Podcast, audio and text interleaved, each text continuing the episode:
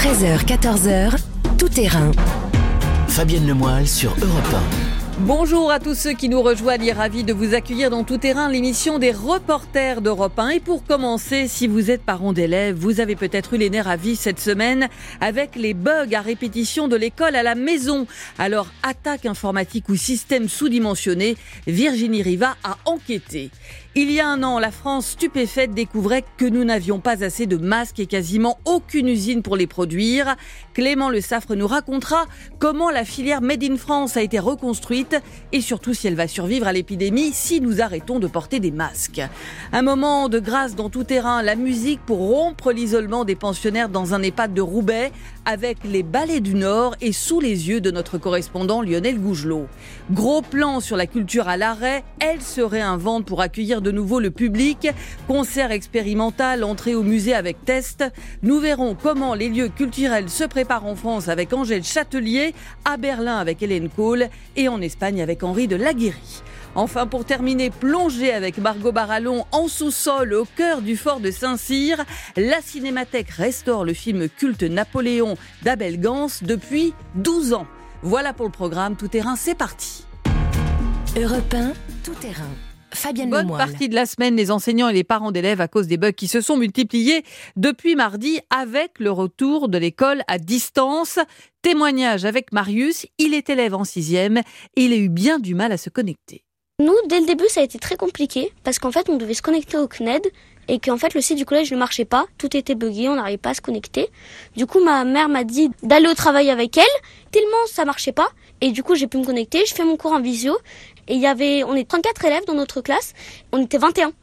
Donc il manquait beaucoup d'élèves et euh, le prof me disait est-ce que vous m'entendez? Est-ce que vous m'entendez? Est-ce que vous voyez? Euh, Donc euh, vraiment ça c'était trop la pagaille. Et pour avoir parlé encore avec la maman de Marius hier, je peux vous dire que ça a duré toute la semaine. Bonjour Virginie Riva. Bonjour Fabienne, bonjour à tous. Spécialiste éducation d'Europe 1. Alors on pensait tous Virginie que le premier confinement avait servi de test grandeur nature pour éviter justement de tels bugs. Que s'est-il donc passé cette semaine? Qu'est-ce qui n'a pas fonctionné? On va faire un peu de pédagogie pour commencer. On va expliquer qu'il y avait deux systèmes que pouvaient utiliser les élèves. Oui, voilà, il y a l'ENT, c'est l'environnement numérique de travail, mis à disposition par la région ou le département. C'est une plateforme au service d'un établissement, collège ou lycée, pour échanger entre profs et élèves. Le premier jour, impossible de se connecter dans plus de six régions. Et ensuite, toute la semaine, il y a eu des difficultés, notamment euh, pour se connecter à un outil fondamental qui est la messagerie. Et puis, il y a le CNED, avec notamment le dispositif Ma classe à la maison, qui permet de faire des classes virtuelles avec visioconférence, un peu moins utilisé que l'ENT. Mais euh, là, on peut dire que ça a carrément très mal marché toute la semaine. Alors du coup, on a parlé d'attaque informatique. Oui, le mot a été euh, prononcé par Jean-Michel Blanquer lui-même dès mardi matin. Il a parlé d'attaque sur le CNED venu de l'étranger. Le ministère, dans la foulée, a envoyé un communiqué parlant d'attaque DDoS, hein, ce qui signifie attaque par déni de service. Des attaques souvent perpétrées par des activistes qui visent à saturer les sites en les sursollicitant. Nicolas Arpagian est expert en cybersécurité et cette explication ne le convainc pas tout à fait. S'il y avait une cyberattaque par déni de service, elle ne correspond pas aux caractéristiques habituelles qui sont soit euh, la démarche crapuleuse avec revendication financière, soit la démarche idéologique avec euh, la mise en avant d'un discours. Ça ne se ressemble pas du tout à un cas classique d'attaque en euh, déni de service. Alors, concernant le NT, là, hein, le deuxième outil, il est clairement question de sous-calibrage. En tout cas, c'est l'hypothèse la plus plausible. le ministre a, dans un premier temps, pointé la responsabilité des collectivités locales et de leur serveur, ce serveur OVH qui avait été victime d'un incendie. C'est ce qu'on appelle les environnements numériques de travail. Ça dépend des collectivités locales, qui dépendent d'un opérateur privé qui a eu un incendie euh, à Strasbourg il y a quelques temps et donc qui n'a pas pu faire face à l'afflux de connexion ce matin. Alors, problème, c'est que la société OVH, dans la foulée, a réfuté cette théorie. Et puis, euh, du côté des collectivités locales, la région Île-de-France, elle, pointait un autre coupable, son fournisseur euh, de logiciels. Bref, j'ai enquêté et tout cela est encore très obscur. Mais la vraie question, s'il y a eu sous-calibrage, c'est est-ce qu'il ne s'agit pas de marché public à repasser avec les opérateurs? Est-ce que ça peut se faire en quelques jours? Et qui a sous-calibré? Les collectivités ou le ministère? Avait-on d'ailleurs suffisamment prévu une situation de confinement avec fermeture d'écoles alors que la France plaidait pour ne plus fermer ses écoles? En tout cas, du côté de Jean-Michel Blanquer, on a un peu eu l'impression dans ses explications que c'était entre guillemets la faute des autres. Euh, comment ça a été vécu en off, euh, justement, ces bugs à répétition chez vos interlocuteurs? Alors, écoutez, très mal. Hein. Euh, très surprenant, jeudi soir, le syndicat des directeurs d'établissement, le SNPDEN, e a pris position en mettant un petit coup de pression au ministère. Il demande à ce que tout fonctionne le 26 avril pour la rentrée. On a deux semaines devant nous qui se présentent et l'idée c'est qu'on puisse le 26 avril être en capacité de permettre aux élèves et aux enseignants de travailler dans les meilleures conditions, c'est-à-dire ne pas reproduire ce qui s'est passé cette semaine, il y a deux semaines pour régler les, difficultés techniques. Ça ressemble quand même malgré tout à des sous-dimensionnements de serveurs. Voilà, Bruno Bobkiewicz euh, du SNPDEN qui était l'invité de Mathieu Béliard vendredi matin. Côté prof, je peux vous dire qu'il y avait beaucoup de ricanements euh, chez les syndicats, des syndicats qui m'ont notamment envoyé des détournements de photos de Vladimir Poutine ou de Kim Jong-il décidant d'attaquer les ENT, et puis euh, de l'énervement, du désespoir chez, beaucoup de profs. En tout cas, on notera euh, qu'une enquête a été ouverte par la section cybercriminalité du parquet de Paris et c'est l'Office central de lutte contre la criminalité liée aux technologies de l'information et de la communication qui va enquêter. On verra si cette enquête permettra d'y voir plus clair. Euh, vu ce que vous venez de nous raconter, euh, ce sera intéressant d'avoir les conclusions de cette enquête. Alors au vu quand même de toutes ces difficultés, il y a une autre question qui se pose, c'est est-ce que c'est tenable de vouloir faire un bac comme prévu? Parce que c'est vraiment euh, l'idée de Jean-Michel Blanquer, hein, il s'y tient bec et ongle. Hein. Oui, bah d'ailleurs, du côté de la rue Grenelle, pour l'instant, c'est wait and see. Hein. On espère que le bac pourra se tenir. Le gouvernement a d'ailleurs jusqu'à euh, début juin, soit 15 jours avant le début des épreuves de philo, du grand oral et de l'écrit du bac français pour décider ce qui sera fait. Rien n'est donc euh, arrêté à ce stade. Mais cette incertitude, elle inquiète élèves, enseignants et proviseurs. Les syndicats d'enseignants, SNES, UNSA et SNALC, demandent d'ailleurs tous l'annulation du grand oral, car la préparation de cette nouvelle épreuve a forcément pâti de la situation sanitaire selon eux. L'épreuve est pourtant emblématique de la réforme Blanquer. Pour les épreuves de philo et de français, le SNES demande un nouvel allègement de programme, tandis que l'UNSA demande un passage en contrôle continu, car selon eux, les élèves défaillants positifs ou cas contact devront passer le rattrapage en septembre, ce qui euh, crée beaucoup de difficultés pour ceux qui seront déjà euh, dans le supérieur. Les proviseurs pensent encore à ce stade que pour le côté euh, rite de passage, il serait bien de conserver le grand oral et la philo, mais évidemment, tout va dépendre des conditions de la reprise pour les lycéens le 26 avril reprise qui va se faire le 26 avril, donc en cours à distance. À distance. Oui, donc euh, voilà. à suivre. Merci beaucoup Virginie Riva. Merci à vous. Europe 1. À suivre, il y a un an, on découvrait avec stupeur que la France n'avait pas assez de masques et surtout qu'il n'y avait quasiment aucune usine pour en produire en France. Alors où en est-on un an après alors qu'on vit désormais masqué? Enquête passionnante dans un instant sur une filière industrielle qui renaît et qui espère survivre à l'épidémie. Europe 1, tout terrain. Fabienne Lemoyle. Souvenez-vous, il y a un an, la France découvrait avec stupeur que nous manquions de masques, que les soignants devaient gérer la pénurie au quotidien alors qu'ils étaient pourtant en première ligne face à l'épidémie et qu'on nous expliquait que le masque n'était pas forcément utile comme pour mieux masquer cette pénurie justement. Bonjour Clément Le Saffre. Bonjour Fabienne, bonjour à tous. Du service économie d'Europe 1, c'est donc vous qui avez enquêté pour savoir où on en était un an après, alors que nous vivons désormais tous masqués. Ce qui montre déjà, Clément, qu'on n'a plus de problème d'approvisionnement. On consomme euh, d'ailleurs combien de masques par jour et de quel type? Alors c'est assez euh, difficile à estimer. Si on en croit en fait les calculettes du ministère de l'économie, on est actuellement sur l'équivalent de 900 millions de masques chirurgicaux par semaine. C'est un équivalent, donc ça comprend tous les types de masques. C'est colossal hein, pour s'en compte. En fait, euh, avant la crise du Covid, quand seuls les soignants portaient les masques, on était à 100 millions par an. Ah oui. Hein, rien mmh. à voir. Et une partie de ces masques vient de France, mais ce sont principalement des masques venus d'Asie. Alors justement, quelles questions vous vous posiez précisément? En fait, on entend partout en ce moment qu'on manque de doses de vaccins et ça m'a rappelé bah, qu'on disait la même chose pour les masques hein, il y a un an pendant le premier confinement. Donc on a voulu faire un, un point en fait. Est-ce que l'État a refait son stock? Est-ce que les hôpitaux ont de quoi faire? Et derrière tout ça, est-ce qu'on a su, nous, créer en un an une filière capable de produire en France suffisamment de masques pour éviter une nouvelle pénurie? Et on va comprendre que l'enjeu était de taille en écoutant ce que disait le directeur général de la santé. C'était en septembre dernier, devant la commission d'enquête du Sénat sur la crise sanitaire. État des lieux assez édifiant dressé par Jérôme Salomon de cette pénurie dans laquelle était la France au début de la pandémie. Il y a, vous savez, cet audit d'analyse par une société spécialisée qui a fait un constat qui nous a énormément surpris, qui était le mauvais état de ce stock qui massivement était constitué de l'eau euh, de très mauvaise qualité, qui nous ont conduit à proposer la destruction de ce stock. Et je crois que là, il n'y avait pas de discussion sur l'état des masques troués. Euh, il y a des enjeux de respirabilité, de contamination microbienne, de filtration. Voilà, des masques troués, des masques qui ne sont pas efficaces. Effectivement, l'état des lieux était terrible il y a un an. On comprend l'urgence qu'il y avait à trouver des masques ailleurs. Euh, est-ce que depuis déjà ces fameux stocks stratégiques, c'est-à-dire les stocks d'État, ont été reconstitués. Oui, largement. Même hein. aujourd'hui, les réserves de l'État sont pleines à craquer. 1,4 milliard de masques chirurgicaux et 500 millions de masques FFP2. C'est trois fois plus que le stock d'avant-crise. Alors, grosso modo, ce stock, il permettrait de couvrir les besoins du personnel soignant pendant trois mois en temps de crise. Sachant qu'en plus, à côté de ça, les hôpitaux et les EHPAD ont aussi refait leur stock de leur côté. Chaque établissement doit avoir de quoi tenir trois semaines à peu près. Les stocks euh, stratégiques, on l'a bien compris, sont pleins. Euh, la question, c'est aussi qu'il faut équiper toute une population. Et ce qu'on a aussi découvert au moment de cette crise des masques, c'est qu'en fait, bah déjà, on a fabriqué quasiment plus chez nous. On en était où de la filière masque made in France, si tant est qu'elle existait encore? Bah, Elle était euh, quasiment au point mort. En fait, elle existait quasiment plus. Comme je le disais avant le Covid, on consommait 100 millions de masques par an. Pas de quoi en fait créer un secteur rentable pour plusieurs entreprises locales. Début 2020, il n'y avait plus que 4 fabricants de masques chirurgicaux et FFP2 en France. Du coup, c'est toute une filière qu'il a fallu reconstituer. Oui, on est reparti euh, de zéro. On l'a dit en avril, il n'y avait même plus assez de masques pour les soignants très vite. Mais l'État a lancé euh, un appel à projet. Tous les entrepreneurs qui voulaient produire des masques en France pouvaient se signaler et ceux dont le projet était viable ont été accompagnés par Bercy avec des aides et des subventions. Un plan d'urgence qui a marché. En un an, on est passé de 4 à plus de 30 fabricants français de masques. De nouvelles usines s'implantent chaque mois sur notre territoire. Et parmi ces nouveaux sites, il y a celui de Ploufragan dans les Côtes d'Armor. C'est une usine qui dépend du groupe M3 Sanitrade, c'est un groupe suisse. Et c'est là que s'est rendu Charles Guyard.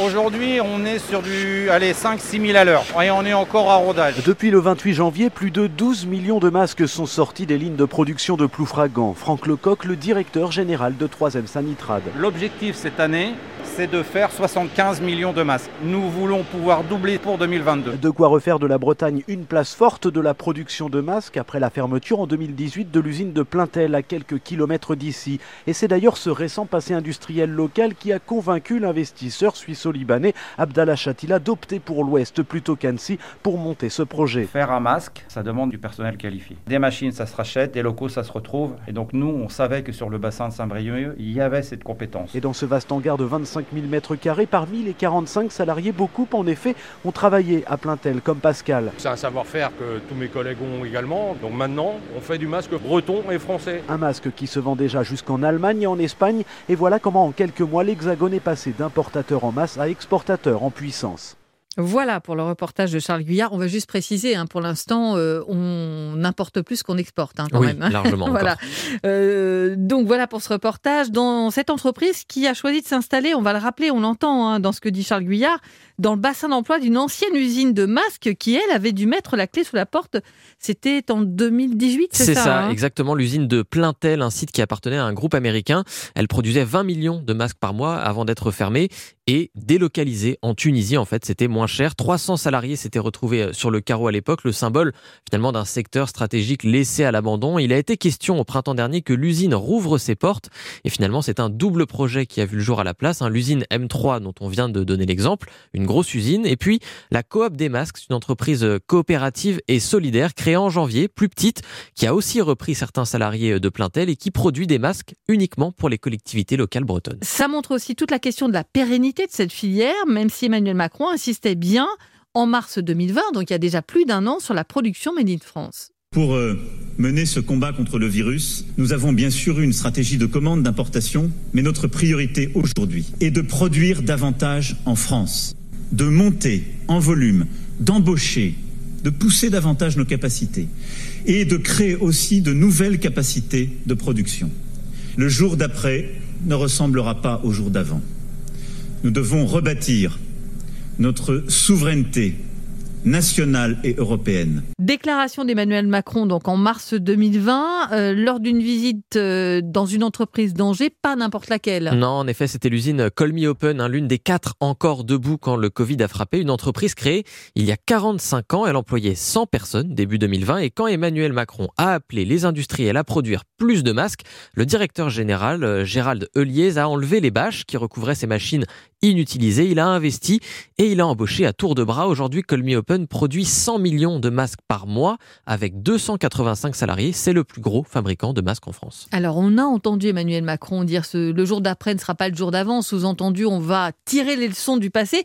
Parce que c'est ça qui inquiète justement euh, ce patron, c'est qu'il n'y ait plus de débouchés, car l'épidémie euh, passée, on pourrait très bien se dire, bah finalement, on n'a plus besoin de masques. Exactement. hein. J'ai longuement échangé avec lui par téléphone et Gérald Deliez a peur que la France se soit lancée tête baissée dans la production de masques pour faire face à la pénurie, mais sans réfléchir à l'après. Écoutez-le.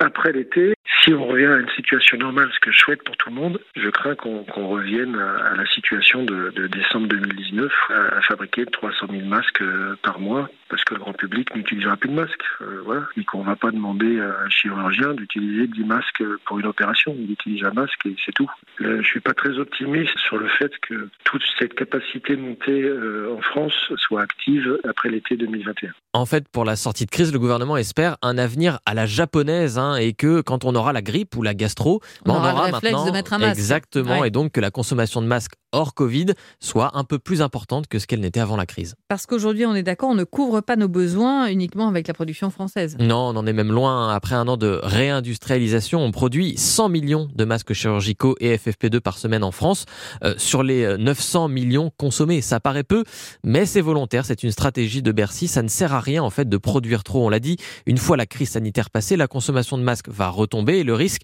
bah, c'est que les usines françaises n'aient plus de débouchés et qu'elles soient obligées de licencier. Donc Bercy a veillé à ce qu'il n'y ait pas une infinité d'usines qui sortent de terre euh, comme ça du jour au lendemain.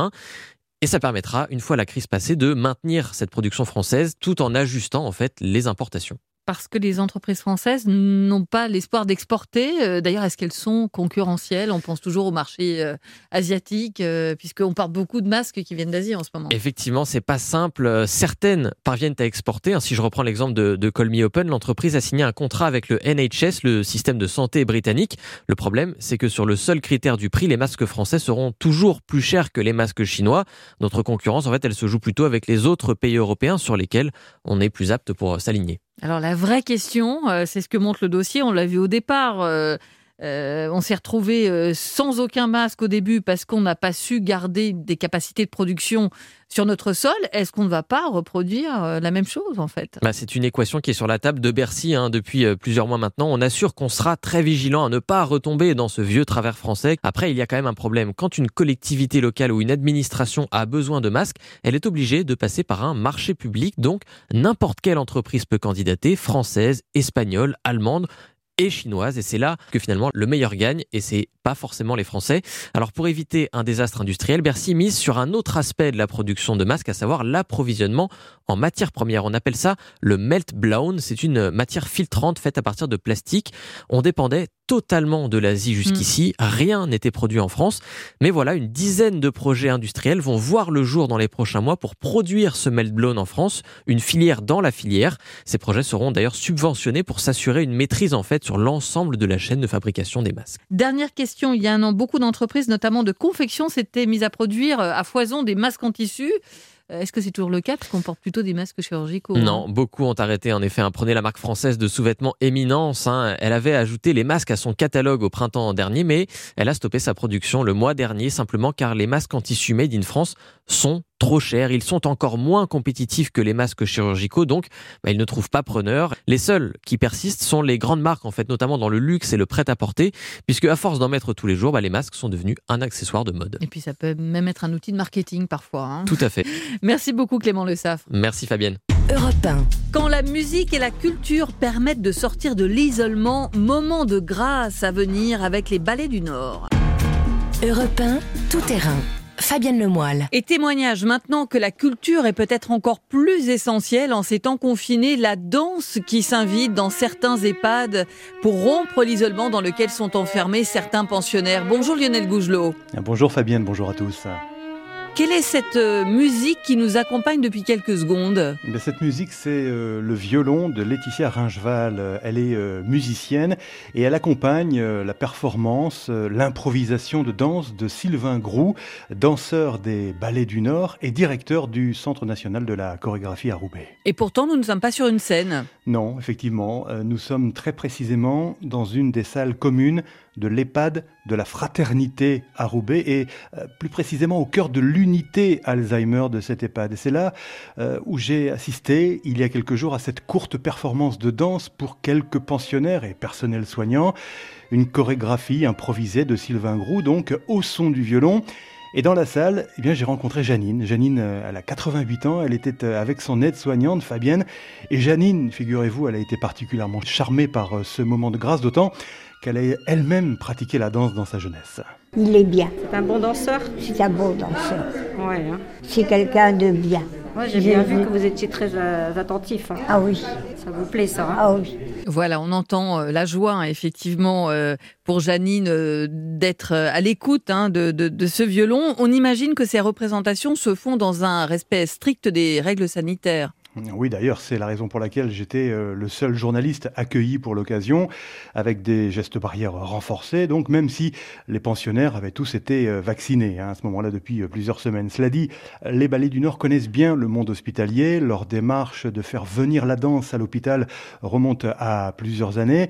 Sylvain Groux, qui est un, élève du célèbre chorégraphe Angelin Prège-Locage, a depuis longtemps cette volonté euh, d'amener la danse, en fait, hein, partout où cela est possible, c'est-à-dire à l'hôpital, donc, mais aussi euh, dans les lycées ou même dans les entreprises. Oui, parce que derrière ces représentations, euh, il y a une vraie démarche thérapeutique. Oui, c'est vrai, ça n'est pas simplement un, un moment d'évasion. Et dans l'unité Alzheimer, comme celle que j'ai pu visiter, le langage artistique, l'expression par la danse, euh, la musique, eh bien, cela prend presque une dimension de soin pour ces personnes âgées dépendantes. Écoutez ce qu'en dit le docteur Souris, elle est la chef de cette unité Alzheimer. En fait, plus vous avancez dans la maladie d'Alzheimer, plus la communication classique, usuelle, disparaît. Et à partir du moment où eux, ils ont compris qu'on essaye de rentrer en communication avec vous, ça les reconstruit. Quelqu'un essaye de leur dire quelque chose. Ça leur donne une identité. En fait, c'est des gens qui sont en perte d'identité. Ils savent plus où ils sont, ils savent plus comment ils s'appellent. Si vous leur parlez comme à une personne, même si votre langage est différent de celui qu'on utilise de façon usuelle, et ben, et ben ça leur redonne une identité. Ils redeviennent un individu à part entière. Et c'est ainsi que, à l'occasion de ces courtes représentations en milieu hospitalier, Sylvain Groux, le danseur des, des Ballets du Nord, parvient donc à instaurer un dialogue, une relation très particulière avec les malades. L'artiste, quand il s'adresse à une personne Alzheimer, une personne désorientée, une personne, il ne s'adresse pas à une, pathologie. Il s'adresse à un être humain et il s'adresse à une, personne dans son entièreté. Et nous, quand on s'adresse à eux, s'adresser, c'est-à-dire danser avec eux, euh, comment leur faire part de, comment on vient se déformer avec la musique, on ne sait pas leur pathologie, on n'en a rien à faire. Et eux le savent, ça, s'en rendent compte. Tout à fait. Et donc, on navigue avec ce qu'ils ont encore de plus puissant en eux. Et on imagine en plus, Lionel, que dans cette période euh, si singulière, avec ces artistes privés de public et de scène, ça prend vraiment une autre dimension de pouvoir continuer à s'exprimer même de cette manière. Oui, alors il faut le dire, hein, Fabienne, ce sont des tout petits moments, hein, vous l'imaginez bien, des représentations qui ne durent que quelques minutes, mais ce sont des moments euh, particulièrement précieux, effectivement, euh, dans une période où tout est à l'arrêt. Et le fait de faire vivre le spectacle dans un établissement de soins malgré la pandémie, eh bien le danseur et la violoniste euh, y voient, vous allez l'entendre, un joli symbole. Là, actuellement, et c'est très symptomatique de la situation, on continue à proposer ces temps d'échange en spectacle dans les lieux captifs. C'est vers ces gens-là qu'on peut se tourner en ce moment. Je trouve que c'est très symptomatique de ce qu'on vit aujourd'hui. Et je pense qu'il faut aussi en profiter. Et en fait, euh, je pense que les gens qui disent oui, on a besoin de spectacle, on a besoin de culture, et nous, les artistes, on a besoin de, pratiquer, c'est parce que s'il se passe quelque chose qui ne se passe nulle part ailleurs, jamais, quoi. C'est un truc euh, qui est vital, du coup. Voilà, vital, vous l'entendez pour, pour ces artistes. Et pour résumer la, la, la philosophie, la, la, démarche des Ballets du Nord, euh, Fabienne, Sylvain Groux, il a une jolie formule. Euh, cette formule, c'est garder une connexion à l'autre à l'heure de la distanciation physique. Et voilà, une très belle conclusion. On se quitte avec ces notes. Euh improvisation hein, de cette violoniste euh, Laetitia Ringeval euh, qui vous a accompagné, qui nous a accompagné pendant toute cette séquence. Merci beaucoup Lionel Gougelot.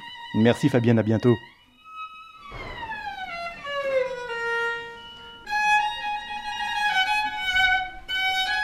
Vrai moment de grâce qui fait du bien alors que la culture est à l'arrêt depuis des mois à cause de l'épidémie. On va voir comment on se prépare justement en Europe dans un instant à accueillir de nouveau du public pour les concerts et au musée. Nous serons à Paris, Berlin et Barcelone. 13h, 14h, L'actualité de la semaine racontée par ceux qui l'ont couverte. c'est tout terrain sur Europe 1. Fabienne Lemoyle. C'est l'un des secteurs qui est à l'arrêt depuis des mois en France, la culture, et qui se demande à quelles conditions on va pouvoir rouvrir les cinémas, les théâtres ou les salles de concert, alors que d'autres pays, on le verra dans un instant, comme l'Espagne ou l'Allemagne, se préparent déjà à cette réouverture. Bonjour Angèle Châtelier. Bonjour Fabienne. Euh, Spécialiste notamment en musique à Europe 1, qui rêve depuis des mois, je le sais, Oh de là retrouver l'ambiance d'une salle de concert. Est-ce qu'on commence à avoir un calendrier euh, plus précis justement sur la réouverture des lieux culturels en France? Eh bien, Emmanuel Macron, dans sa dernière allocution, a évoqué la mi-mai, sans préciser avec quel protocole ni de quel lieu culturel. En mars, Gabriel Attal laissait entendre que les musées pourraient rouvrir en premier. C'est quand même le lieu le plus facile à, à contrôler. Mais alors, comment faire ça sans faire de jaloux? Donc, selon mes informations, ils réfléchissent plutôt à un protocole sanitaire global pour tous les lieux qui pourraient donc rouvrir euh, en même temps. Mais alors, pour l'instant, rien n'est acté. C'est-à-dire que si je vous comprends bien, les musées, les cinémas, tout le monde sera aligné sur le même régime et au même moment. Alors pour montrer euh, qu'on peut faire revivre ces lieux culturels en toute sécurité sanitaire, je sais que les professionnels veulent lancer en France des expérimentations. On a parlé de concerts tests, Oui. on en est où exactement? Eh bien, pour l'instant, nulle part. Des professionnels de la musique travaillent dessus depuis novembre dernier. Il y a quand même deux concerts tests dans les tuyaux, l'un à Paris, l'autre à Marseille. Le premier serait à l'accord euh, Arena avec un concert d'Indochine. Le public serait debout, masqué, mais aura été testé avant, contrairement à ce qui se passerait euh, à Marseille, comme l'avait expliqué le docteur Vincent Estornel, et qui est derrière cette expérimentation euh, à Marseille, et c'était sur Europe 1. Ce seront deux concerts de 1000 personnes à chaque fois. Deux fois 1000 personnes. Mais, Ouais. Mais on est dans le cadre d'une étude scientifique. Ça veut dire que 2000 personnes vont se porter volontaires euh, pour assister à ce concert. Il va y avoir un tirage au sort pour comparer une population qui assiste au concert à une population de même profil qui n'assiste pas à ce concert. Le choix qui a été fait pour l'instant, c'est une population de 20 à 30 ans. On sera sur une configuration dite assise, euh, avec des masques, avec le port du masque, euh, le port d'un masque FFP2 obligatoire dès l'accès à la salle. Voilà pour euh, cette interview qui avait été réalisée dans la matinale de Sébastien Krebs. Euh, on a l'impression que tout est verrouillé quand on entend ce médecin. Oui, tout est verrouillé ou en tout cas ça prend énormément de temps de déposer euh, de déposer tout ça euh, à, à Paris. En tout cas, le protocole sanitaire a été déposé par l'APHP le 22 mars, il doit être examiné le 13 avril. Et tandis qu'à Barcelone, pendant ce temps-là, il y avait un concert test avec 5000 personnes qui avaient déjà eu lieu. Eh bien, ça tombe bien puisqu'on va prendre tout de suite la direction de Barcelone. Où vous l'avez dit, Angèle, là, les choses avancent beaucoup plus vite euh, avec ce concert. Donc, il y a quelques jours. Bonjour, Henri de la Guéry. Bonjour Fabienne. correspondant d'Europe 1 en Espagne. Euh, Vous m'avez même dit, Henri, qu'il y avait des Français justement qui avaient assisté à ce concert test. Oui, effectivement, euh, concert de, de ce groupe euh, espagnol pop qui s'appelle Love of Lesbian. Euh, il y avait notamment Marie Sabot, directrice du festival rock euh, Will of Green, un festival à, à Paris. Et donc elle était à Barcelone il y a 15 jours, on l'écoute. Alors non seulement ça nous donne de l'espoir parce qu'on pense que le protocole est vraiment euh, très adapté à pouvoir réouvrir la culture dans un cadre où le virus est encore présent et ça veut dire vivre avec le virus. Mais on le voit aussi dans les discussions qu'on vient d'avoir avec les scientifiques espagnols, c'est que la culture peut être un facteur de test massif de la population. Et donc justement, comment ça se passe? Parce qu'il y a déjà eu un premier concert en décembre dernier avec dix fois moins de monde. Oui, effectivement, et dans, les deux cas, euh, les conditions étaient les mêmes. On a testé tous les spectateurs avant le concert le, matin, test antigénique pour tout le monde. Et pendant le concert, eh bien, pas de distance de sécurité, le masque pour tout le monde, euh, ça bien sûr, mais donc pas de distance de sécurité. On est debout, les bars sont ouverts, et euh, ce concert avec 500 personnes à Barcelone, ça c'était en, décembre, avait été conclu. On attend toujours hein, les, résultats pour ce concert de, de 5000 personnes. En tout cas, ce premier-là avait fonctionné. Et on écoute euh, Boris Revoyo, c'est l'infectiologue responsable de l'étude sur ce concert. Les conclusions de cette étude-là nous avaient montré que si jamais on peut faire un test de détection antigénique le même jour du concert, contrôler le rechange d'air dans le salon, le porte euh, obligatoire des, masques et aussi le contrôle du nombre de personnes dans les toilettes, c'était des mesures qui s'avéraient positives pour contrôler euh, des contaminations dans un avion euh, fermé comme celui de la salle Apollo. Ce que je note en tout cas, Henri, euh, c'était le même cas avec Angèle Châtelier il y a un instant, c'est qu'on convoque évidemment les médecins pour sécuriser tous ces concerts tests. Ce qui est marquant quand même en Espagne, et ça c'est nettement différent avec la France, c'est que la culture a été très peu confinée finalement. Les musées sont restés ouverts, les salles de spectacle aussi je crois. Et il n'y a pas forcément besoin de tests. Euh, non, non, le, test n'est absolument pas utilisé euh, dans, dans, la culture pour le moment euh, en Espagne. Et, effectivement, depuis le mois de juin, tout est ouvert ou presque. dans les salles de spectacle, en gros, eh bien, il faut porter un masque. Il n'y a qu'un siège sur deux qui est occupé, mais donc pas de test. concrètement, bien, c'est vrai qu'on peut voir de l'opéra, on peut aller au théâtre, on peut voir des concerts si ce sont des, concerts assis. Pour les cinémas, pareil, ils sont ouverts, même si ils ont mis beaucoup de temps à ouvrir effectivement parce qu'il y avait un, manque de public. Les musées, eux aussi, sont ouverts depuis le mois de juin, euh, notamment le, musée Picasso de Barcelone. Écoutez son directeur, il est français, euh, c'est Emmanuel Guigon.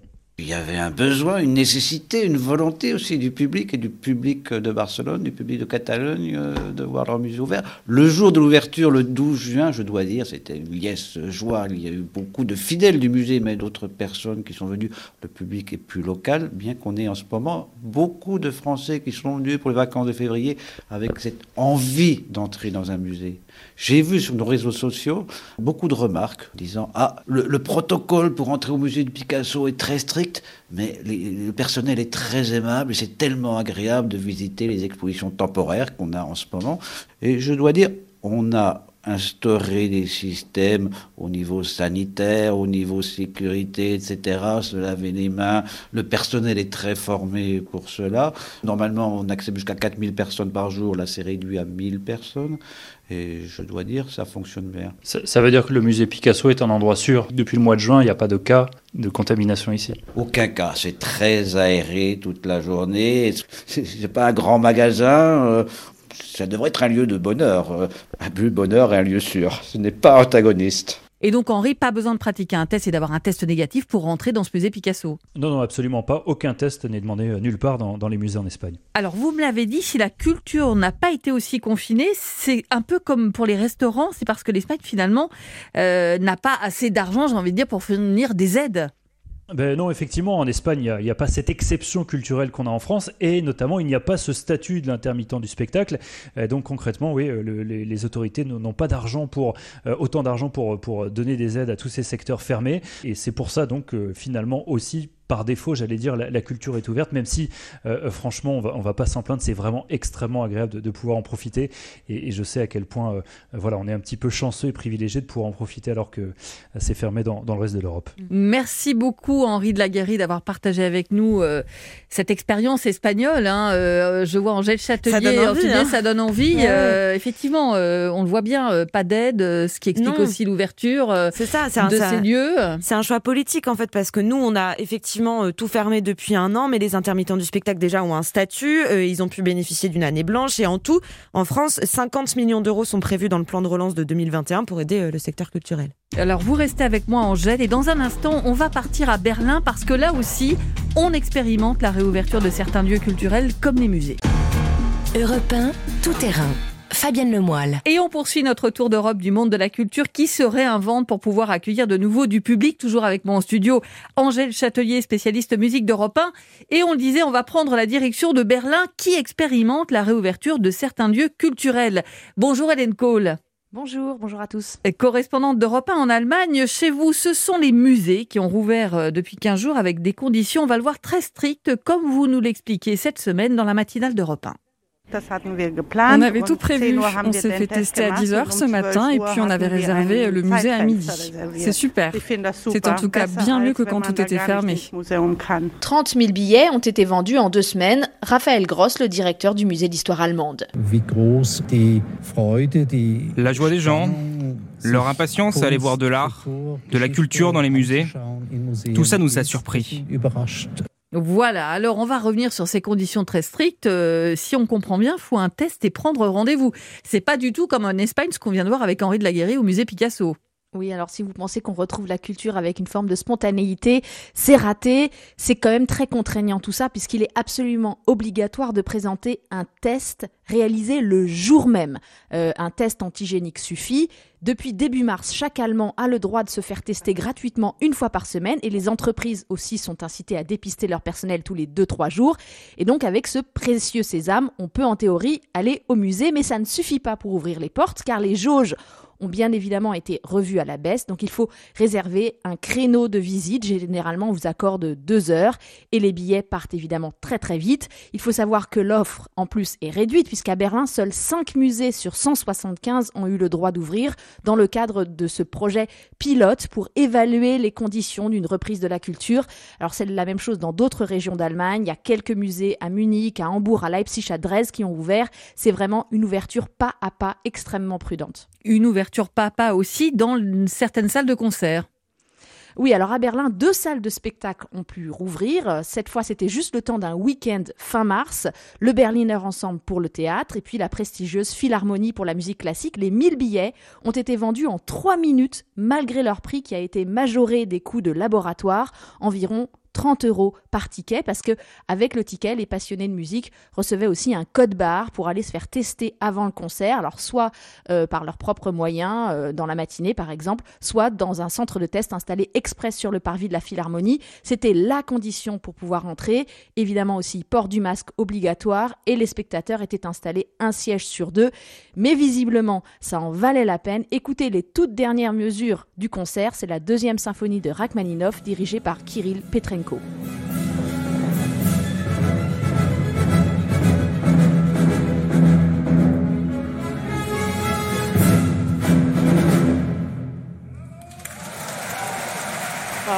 Incroyable ces applaudissements, ce bravo, effectivement, euh, c'est le monde d'avant là, Hélène, hein, quand même. Hein.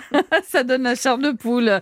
Euh, et les Allemands, ils jouent le jeu malgré euh, les contraintes et le coût, puisque vous nous l'avez dit, il faut payer son test hein, quand même. Oui, alors ces représentations, elles ont eu lieu à guichet fermé avec euh, la contrainte de la demi-jauge, évidemment. Quant au musée, il faut s'y prendre au moins deux jours à l'avance pour avoir des billets. Euh, j'ai rencontré des gens qui se sont retrouvés malheureusement à ne pas pouvoir rentrer. Et ceux qui, eux, sortent du musée, on voit clairement qu'ils ont sourire derrière leur masque, bien conscients d'être un peu privilégiés. On a plus de place que lorsqu'on va au supermarché, c'est super. On ne sait pas combien de temps ça va durer, donc mes colocataires et moi, on s'est fait chic pour l'occasion. C'est vraiment grandiose. Voilà l'enthousiasme des Berlinois, mais en fait, quand même, tout cela est conditionné par la situation sanitaire et le taux d'incidence, ce fameux taux euh, du nombre de contaminations pour 100 000 habitants. Oui, fin février, Angela Merkel et les présidents des 16 Länder, les 16 régions allemandes, ont vraiment négocié et publié un protocole de réouverture extrêmement précis avec des seuils pour autoriser telle ou telle ouverture, pas seulement dans le secteur de la culture, mais ça concerne évidemment aussi ce secteur-là. S'il y a moins de 50 cas pour 100 000 habitants dans une ville, par exemple les cinémas peuvent rouvrir, avec une incidence entre 50 et 100, les musées peuvent le faire avec les, restrictions dont on vient de parler. Et cette situation, elle est réévaluée toutes les deux semaines. Donc les musées ouvrent 15 jours et puis au bout de 15 jours, on voit si ça peut tenir le choc encore quelques semaines de plus et on poursuit ça pendant 14 jours. Et ça, c'est la théorie parce qu'en pratique, les régions, les municipalités ont toute une marge de manœuvre. La SAR, par exemple, s'est lancée cette semaine dans une stratégie d'ouverture en ouvrant aussi les cinémas alors qu'elle est au-dessus du seuil des 50.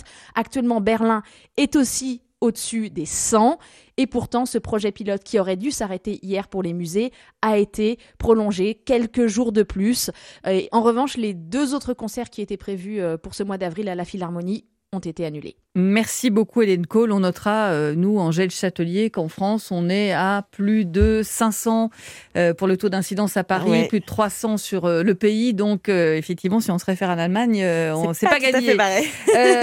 un dernier mot, Angèle, sur l'aspect, j'ai envie de dire, boule de neige de la fermeture des cinémas. Oui, on entendait Henri qui nous, qui nous le disait en Espagne, faute de films, de gros blockbusters, la plupart des salles de cinéma sont fermées là-bas. Nous, c'est un peu le problème inverse, puisqu'on en a trop, ça Il faut donc rouvrir très très vite. C'est ce que m'a confié Marc-Olivier Sébac de la Fédération française du cinéma. Alors nous, heureusement et malheureusement, euh, ça sera pas la situation que connaissent les Espagnols aujourd'hui. D'une part parce que il y a plus de 400 films qui auraient dû sortir euh, depuis le mois d'octobre, qui ne sont pas sortis et qui sont sur les, les, starting blocks.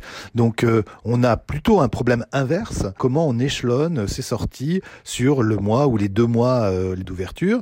Il faut savoir qu'aux États-Unis, les salles qui étaient fermées à Los Angeles et à New York depuis près d'un an euh, rouvrent, toujours à, à, jauge réduite, mais elles, elles, elles réaugmentent progressivement et il est à peu près clair que dès le début du mois de juillet, euh, les blockbusters américains vont venir partout dans le monde, en Espagne, mais aussi en France. C'est pour ça qu'il faut qu'on rouvre vite pour que on ait le temps de, de, proposer les films français et européens qui ont été euh, euh, mis de côté pour qu'ils puissent retrouver d'abord, eux, les spectateurs. Voilà, courons donc au cinéma quand ils pourront rouvrir, mi-mai, on espère. Merci beaucoup, Angèle Châtelier. On remercie encore Henri de la Guéry depuis Barcelone et Hélène Cole depuis Berlin de nous avoir accompagnés dans ce monde de la culture qui essaie de se préparer à la réouverture de ces salles de cinéma, de concert. Et on va continuer dans un instant justement à parler cinéma. On sera avec Margot Barallon puisqu'elle va nous faire découvrir la restauration d'un film fabuleux, Le Napoléon d'Abel Gance. Vous allez voir, incroyable, ça fait 12 ans que ça dure. Europe 1. L'actualité de la semaine racontée par ceux qui l'ont couverte avec Fabienne Lemoyle sur Europe 1. C'est donc le 5 mai prochain que l'on célébrera le bicentenaire de la mort de Napoléon, exilé sur l'île de Sainte-Hélène. Napoléon, on le sait, qui a inspiré de très nombreux cinéastes, à commencer par Abel Gance, avec un film culte, je devrais peut-être même dire deux, vous comprendrez pourquoi dans un instant, un film qui fait peau neuve grâce à la cinémathèque. Voilà notre armoire Napoléon. Derrière la porte jaune, une cinquantaine de boîtes de pellicules, des centaines d'autres venus d'un peu partout dans le monde dorment dans les galeries du fort de Saint-Cyr. Georges Mourier supervise la restauration et depuis 2009, il a expertisé 100 000 mètres de films. Avant d'entamer une restauration, il faut d'abord reconstruire le montage d'origine. Certaines fois, pour un plan, je le recompose avec des morceaux d'images qui peuvent venir Luxembourg, un morceau de Rome et de Belgrade en nitrate que vous avez vu là-bas. Bonjour Margot Barallon. Bonjour Fabienne, bonjour à tous. C'est vous qui allez nous raconter ce chantier titanesque pour restaurer ce Napoléon d'Abelgan. Je dis titanesque parce que ça dure depuis des années. Des années, c'est ça. La Cinémathèque a décidé de commencer une expertise sur son fond Napoléon en 2007. À l'époque, ça devait durer six mois maximum. Et finalement, la restauration a commencé en 2009, donc c'était il y a 12 ans. Et tout à l'heure, j'ai parlé de deux films. Expliquez-nous pourquoi. Alors, tout simplement parce que Abel Gans, le réalisateur, a présenté deux Napoléons en 1927. La première version qui durait 3h27 Oula. et la seconde 9h40. Oulala. Mais ce qu'il faut bien comprendre, c'est que c'est pas du tout juste le même film en plus long. Abel Gans, il avait tourné avec plusieurs caméras à chaque fois, donc il a pris d'autres images pour son deuxième film. Les choix artistiques sont complètement différents. Ce film de 9h40, il l'a ensuite un peu raccourci pour le vendre aux distributeurs, et c'est donc cette version que la Cinémathèque restaure. Et je rajoute ce que vous m'avez dit, c'était même pas toute la vie de Napoléon, c'était qu'une partie de la vie de Napoléon. C'était qu'une partie. Au début, il devait y avoir cinq autres films. Voilà. Alors, vous allez nous emmener euh, où pour nous raconter comment se passe cette restauration? Je crois que c'est sous terre. Quasiment. Je suis allée euh, tout près de Saint-Quentin en Yvelines, en région parisienne, au fort de Saint-Cyr, fort invisible jusqu'à ce qu'on tombe dessus, puisque effectivement, il est complètement encaissé. Il y a des arbres qui poussent sur le toit. Et alors à l'intérieur, c'est un véritable voyage dans le temps. On se retrouve dans des galeries de pierre sous un plafond voûté. C'est assez inhabituel comme décor. Et vous avez eu un guide qui est un vrai passionné. Alors ça, c'est vraiment le moins qu'on puisse dire. Georges Mourier, c'est l'expert missionné par la Cinémathèque pour superviser donc cette restauration de Napoléon. Un grand admirateur d'Abel Gans, mais surtout un amoureux du cinéma. Et vous allez voir, un personnage de film à lui tout seul. Eh bien, on part sous terre en balade avec vous et donc avec Georges Mourier. Alors là, on arrive à l'entrée. Et là, ici, vous avez avec le bruit de, l'air conditionné, parce que ça doit être conservé à une certaine hydrométrie, à une certaine température. Là, vous avez une des galeries dans lesquelles sont entreposés les films de la collection de la Cinémathèque française. Et pour vous donner une idée, donc, d'après ce qu'on en a su, il y a ici 40 000 titres. Cette énorme voûte, on appelle ça la cathédrale, parce que c'était là, on suppose, qu'étaient entreposées toutes les armes du fort. Et du coup, ça a été aménagé, comme vous le voyez, pour à nouveau mettre, devinez quoi, des films. Et donc, quand on regarde, Ben, euh, du coup, on peut tomber sur euh, le métro de la mort qui est ici, la Sierra. Je t'aime, je t'aime d'Alain René. J'ai vu My Fair Lady tout à l'heure. rassurez-vous, hein, je, ne, je ne vais pas vous enfermer. Mais si un jour vous avez quelqu'un que vous voudriez vous en débarrasser, hein, euh, d'une manière anonyme, indétectable, vous nous l'envoyez et on s'arrange. Ah oui, sacré personnage, effectivement, hein, Georges Mourier. Euh. alors, le décor est bien planté. 12 ans qu'on restaure donc dans ce labyrinthe, ce film. Comment on s'y prend? Alors d'abord, il faut récupérer le plus de copies possible du film. Donc en fait, Georges Mourier a fait appel à toutes les cinémathèques du monde, tous les distributeurs qui pouvaient avoir une version du Napoléon. Et c'est à partir de ça qu'il a pu reconstituer le film. Ici, vous avez la copie qui vient de Belgrade, qu'on est allé expertiser sur place d'abord avant. Ici, vous avez la copie de Rome. Là, vous avez la copie qui vient du MoMA, du Museum of Modern Art de, New York. Certaines fois, pour un plan, je le recompose avec des morceaux d'images qui peuvent venir Luxembourg, collection de la Cinémathèque française, un morceau de, de Rome et de Belgrade en nitrate que vous avez vu là-bas. Et l'ensemble refait le plan. Eh ben, on comprend pourquoi ça a pris autant de temps. Voilà. Hein. voilà. Et en plus, il faut aussi se rendre compte que jusqu'ici, toutes les personnes qui avaient essayé de restaurer Napoléon, et elles sont nombreuses, elles avaient en fait mélangé les bouts des deux films différents dont nous parlions tout à l'heure. Donc Georges Mourier, lui, a vraiment dû faire le tri. Au total, il a expertisé 100 000 mètres de films avec Laure Marchot, son assistante monteuse. Alors la chance qu'ils ont eue, c'est que contrairement euh, à tous leurs prédécesseurs, eux ont fait tout ça à l'époque du numérique. Sur cette table de montage que vous voyez, on a donc passé tous les éléments qui nous semblaient pertinents on en a fait des captures vidéo. Et à partir de ce moment-là, on pouvait faire tout un travail de post-production qui était absolument impossible, ne serait-ce qu'il y a 15 ans. Et alors en plus, pendant la restauration, des laboratoires français spécialisés ont réussi à mettre au point une machine qui s'appelle le Nitroscan. Et ce Nitroscan, en fait, il transforme des vidéos de qualité moyenne en images 4K, donc très haute définition. Qu'est-ce qui a été le plus compliqué finalement? Le plus technique, en tout cas, d'après Georges Mourier, c'est ce qui vient après. C'est-à-dire, une fois que vous avez reconstitué le film, eh bien, il faut le restaurer. Effacer toutes les rayures, par exemple, étalonner euh, les images pour tout homogénéiser. Ça, c'est un vrai travail d'orfèvre. Là, on envoie ça à la grande cavalerie, c'est-à-dire toute la brigade de techniciens hors pair, que moi j'appelle l'armée des ombres, parce qu'on n'en parle jamais. Il fallait garder le grain fallait garder la charte de gris, il fallait garder les couleurs du teintage. Pendant deux ans, on a trois ingénieurs RD qui ont été mis sur le chantier de comment restituer les teintes. Ce sont des heures et des heures et des heures de travail pour cinq minutes. Il a vraiment le sens de la formule. Hein. Exactement. Qu'est-ce qui vous a marqué, à part ce personnage, évidemment? Alors moi, c'est vraiment le travail de Laure Marchot, la monteuse. Il faut l'imaginer. Regardez à la loupe des kilomètres de pellicule. Elle a en fait examiné les manchettes, donc les marges des bobines, dans lesquelles les monteuses d'Abel Gans à l'époque ont pu laisser des indications, des indices sur l'ordre des plans, la manière de monter telle ou telle séquence. Je trouve ça très impressionnant. Et la question maintenant, Margot, c'est quand est-ce qu'on pourra enfin voir ce film restauré? Alors, il sera prêt à la fin de l'année, ça c'est certain. La Cinémathèque prévoit d'organiser un ciné-concert pour le présenter sur deux soirées hein, quand même, parce que ça va durer 7 heures. 7 heures, et on le rappelle, ce n'est qu'une partie de sa vie et le début de la vie, euh, alors qu'il n'est pas encore évidemment empereur. Euh, Exactement. Ce moment où il est général de l'armée française, en tout cas c'est le début du, du film La Belle Gance, euh, en pleine révolution française encore. En pleine hein, révolution, c'est ça. Alors la date de ce ciné-concert dépendra évidemment de la crise sanitaire.